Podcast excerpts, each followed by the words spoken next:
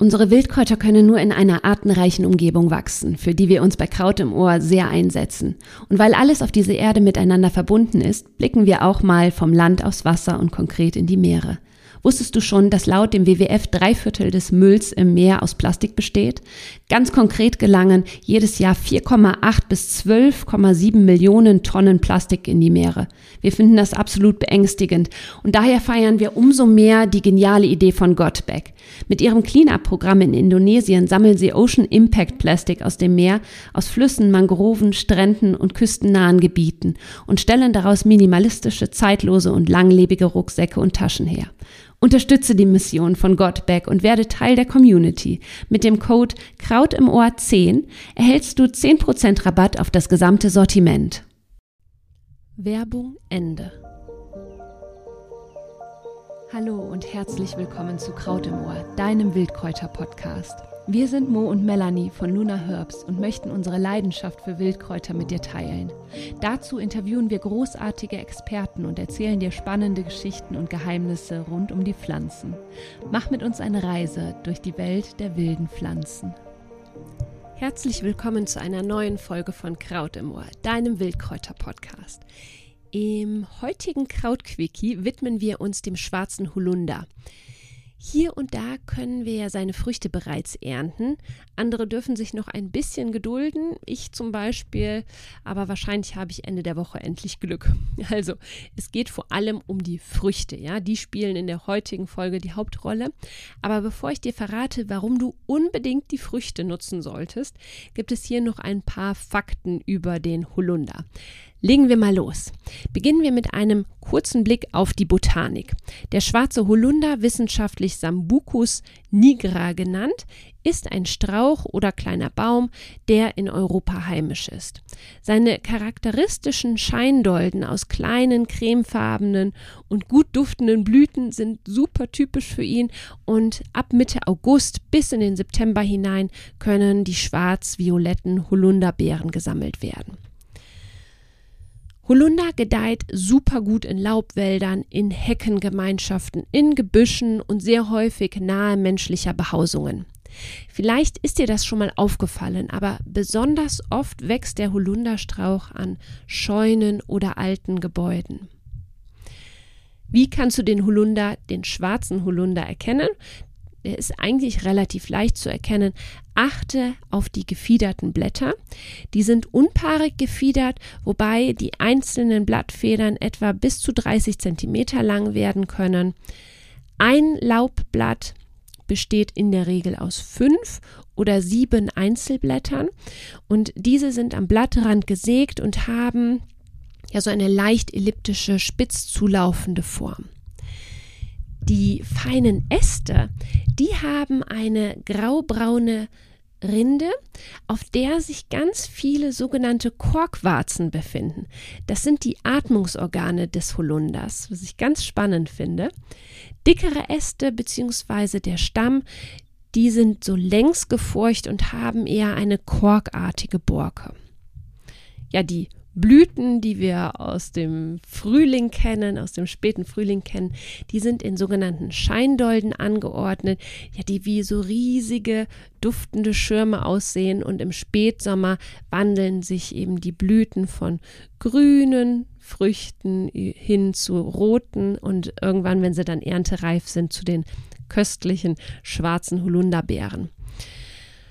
Und auch, jetzt kommt hier ein bisschen, äh, jetzt kommt hier etwas Wissen für, um ein bisschen zu klugscheißern.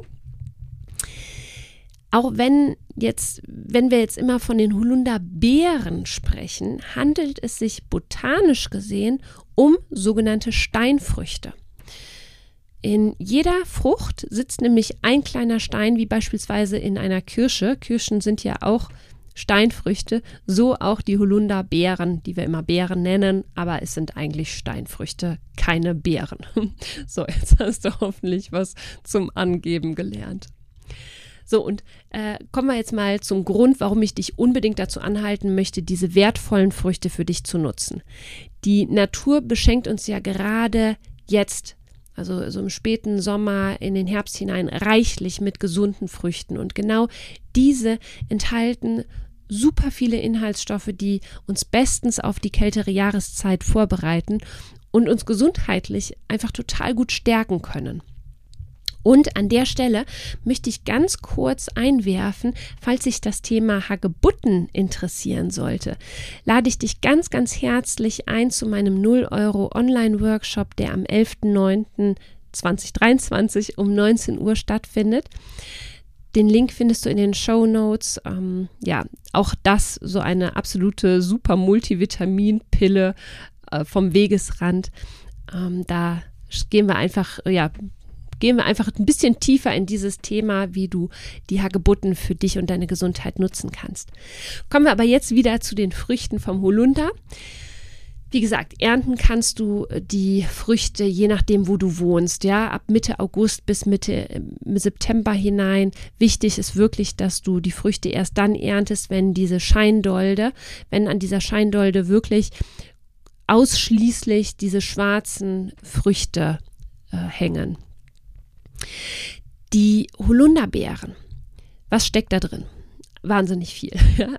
Unglaublich viel Vitamin C, unglaublich viele Antioxidantien und zwar enthalten die Früchte Anthocyanglycoside und äh, neben der Aronia, Aronia-Beere oder dieser Apfelbeere, sind Holunderbeeren die Lebensmittel mit einem der höchsten Anthocyangehalte super wertvoll. Ähm, wir haben ätherisches Öl, wir haben Zucker, Fruchtsäuren, B-Vitamine, ja, die nervenstärkenden Vitamine B1, B2, B6, Folsäure, Gerbstoffe, Kalium, Calcium, Phosphor. Also die stecken einfach wirklich voller guter, wertvoller Inhaltsstoffe. In den Samen da haben wir einen brechreizerregenden Stoff, der sich beim Kochen allerdings abbaut. Und genau deswegen rät man auch eher von dem Rohverzehr der Früchte ab. Es passiert in der Regel nichts, wenn du mal irgendwie so zwei, drei, vier ähm, Holunderbeeren so zu dir nimmst. Aber es wird immer dazu geraten, die Früchte zu kochen. Ja, und ich habe dir jetzt schon die ganze Palette an Inhaltsstoffen genannt. Genutzt werden die Früchte eben vor allem aufgrund ihrer zahlreichen Vitamine, Mineralstoffe, sekundären Pflanzenstoffe, um unter anderem das geschwächte Immunsystem bei Erkältungskrankheiten zu stärken. Hier äh, wird also in der im Falle von im Falle einer Erkältung wird in der Naturheilkunde vor allem mit dem Saft der Früchte gearbeitet und der wird mehrmals täglich verabreicht. Am besten soll es äh, soll's wirken, wenn die Erkältung gerade so im Anflug ist. Ja? Also die ersten Erkältungssymptome zeigen sich und da kann, ähm, da wird dann eben direkt mit Holunderbeersaft dagegen gearbeitet beziehungsweise für, äh, für den Körper gearbeitet, für die Immunstärkung etwas gemacht. Ferner, das finde ich sehr interessant, wirken die Früchte ähm, der Verbreitung von Viren entgegen ja, und haben auch eine schweißtreibende Wirkung. Und was ich auch super spannend finde, ist aufgrund der Anthocyane, die im antioxidativ wirken, werden Holunderbeeren in der modernen Phytotherapie als Begleittherapie von Krebstherapien verwendet finde ich auch unfassbar spannend. Also da steckt einfach wahnsinnig viel drin. Ja, und was ich jetzt eben an den Holunderfrüchten so liebe, ist, dass wir so eine herrliche Kombination aus Heilkraft und kulinarischem Genuss haben. Quasi so ganz nach dem Motto, Medizin kann auch sehr lecker sein. Und wir können aus den Früchten wirklich eine ganze Menge Zubereitungen herstellen, die richtig gut schmecken und ganz nebenbei unser Immunsystem stärken, unseren Vitamin- und Mineralstoffhaushalt ungemein gut auffüllen. Also, wie können wir die Holunderfrüchte verwenden? Grundsätzlich, wie gesagt, werden die abgekocht und ein absoluter Klassiker ist der Holunderbeersaft. Ja, hierfür werden die Früchte entsaftet, zum Beispiel mit einem Dampfentsafter, ähm, mit Zucker vermengt, in Flaschen heiß abgefüllt, anschließend für eine bessere Haltbarkeit eingekocht. Und dieser Saft, der kann dann pur getrunken werden. Bei meiner Uroma gab es immer die Holunderbeersuppe mit Grießnockerln serviert. Man kann den Saft aber auch weiter verarbeiten zu einem Gelee, zu Sirup oder zu Fruchtgummis. Und du kannst die Früchte auch zu einem Fruchtaufstrich verarbeiten. Das habe ich jetzt kürzlich gemacht, zusammen mit Brombeere. Schmeckt das ganz fantastisch. Auch zu einem eher herzhaften Chutney, zu Soßen.